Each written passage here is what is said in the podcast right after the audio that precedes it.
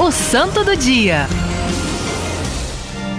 E o santo do dia de hoje, gente, ele teve uma participação singular na igreja. Meu Deus, quando eu li a vida deste homem, eu fiquei encantada.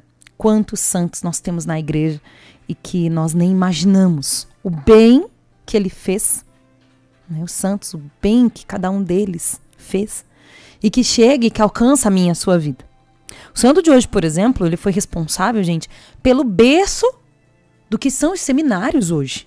Né? Nós vemos hoje a estrutura, por exemplo, em Brasília aqui, temos o seminário Nossa Senhora de Fátima, temos o Redentores, temos ali o propedêutico, toda a formação que se delonga ao longo de anos. Mas nós não sabemos onde isso começou. E este santo, santo de hoje, Santo Isidoro, ele fez parte deste berço, desta, né, deste início.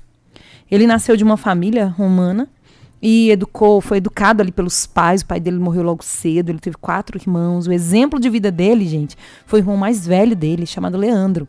E entre eles, né, é, a mãe, eles, é, é, dos filhos que eles tiveram, quatro se tornaram santos de altar. Imagina, Wesley, seus filhos, quatro santos de altar.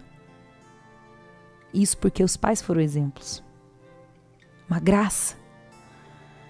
Eles tiveram ali como referência o irmão Leandro, logo após que o pai, é, logo após o falecimento do pai. É, Isidoro, no começo da vida dele, teve muita dificuldade com os estudos, mas ele não parou naquilo dali, ele continuou, ele se dedicou, tanto que se tornou um doutor da igreja. Né? Se tornou alguém que foi mestre ali diante de tantas pessoas. Como bispo, ele organizou escolas e casas religiosas, que são aí consideradas, gente, as escolas e casas religiosas, os embriões dos atuais seminários. Ele presidiu o segundo concílio de, de Servilha. Depois ele também é, esteve no concílio uh, de Trento, que foi um concílio divisor de águas na igreja, que foi em resposta à reforma protestante, né? Que assim é chamado, e foi um homem que foi referência. Pai de concílios, mestre da igreja da Idade Média, é assim que ele é reconhecido. No dia 4 de abril de 636, ele sentindo ali que a morte se aproximava, sabe o que ele fez? Ele dividiu todos os bens dele com os pobres e pediu publicamente perdão por todos os seus pecados.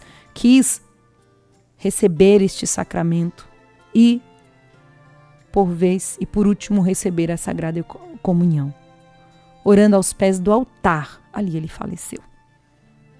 Em 1722 ele foi proclamado pelo Papa é, 14 como santo Isidoro de Servilha, que foi onde ele tanto serviu e também doutor da igreja. A vida deste homem, que até um dia desse nós nem conhecia, conhecíamos, alcança a minha e a sua com a formação dos nossos padres hoje. Peçamos a intercessão deste homem para que, mesmo quando nós nos deparemos com os nossos limites, que existem, gente, às vezes intelectuais, espirituais, morais, tantos limites existem em cada um de nós. São Francisco de Sales, gente, ele levou 20 anos para alcançar a virtude da mansidão. Quanto tempo será que esse bispo também aqui alcança, levou para alcançar? E a, com certeza não era ali o seu, é, é, não era o que ele pleiteava, né, ser doutor da igreja, mas ele precisou se dedicar frente à sua limitação. Como você também luta para alcançar e ser um homem uma mulher virtuoso, virtuosa, porque é isso que leva aos altares. Mais do que aos altares, ao céu. Santo Isidoro, rogai por nós.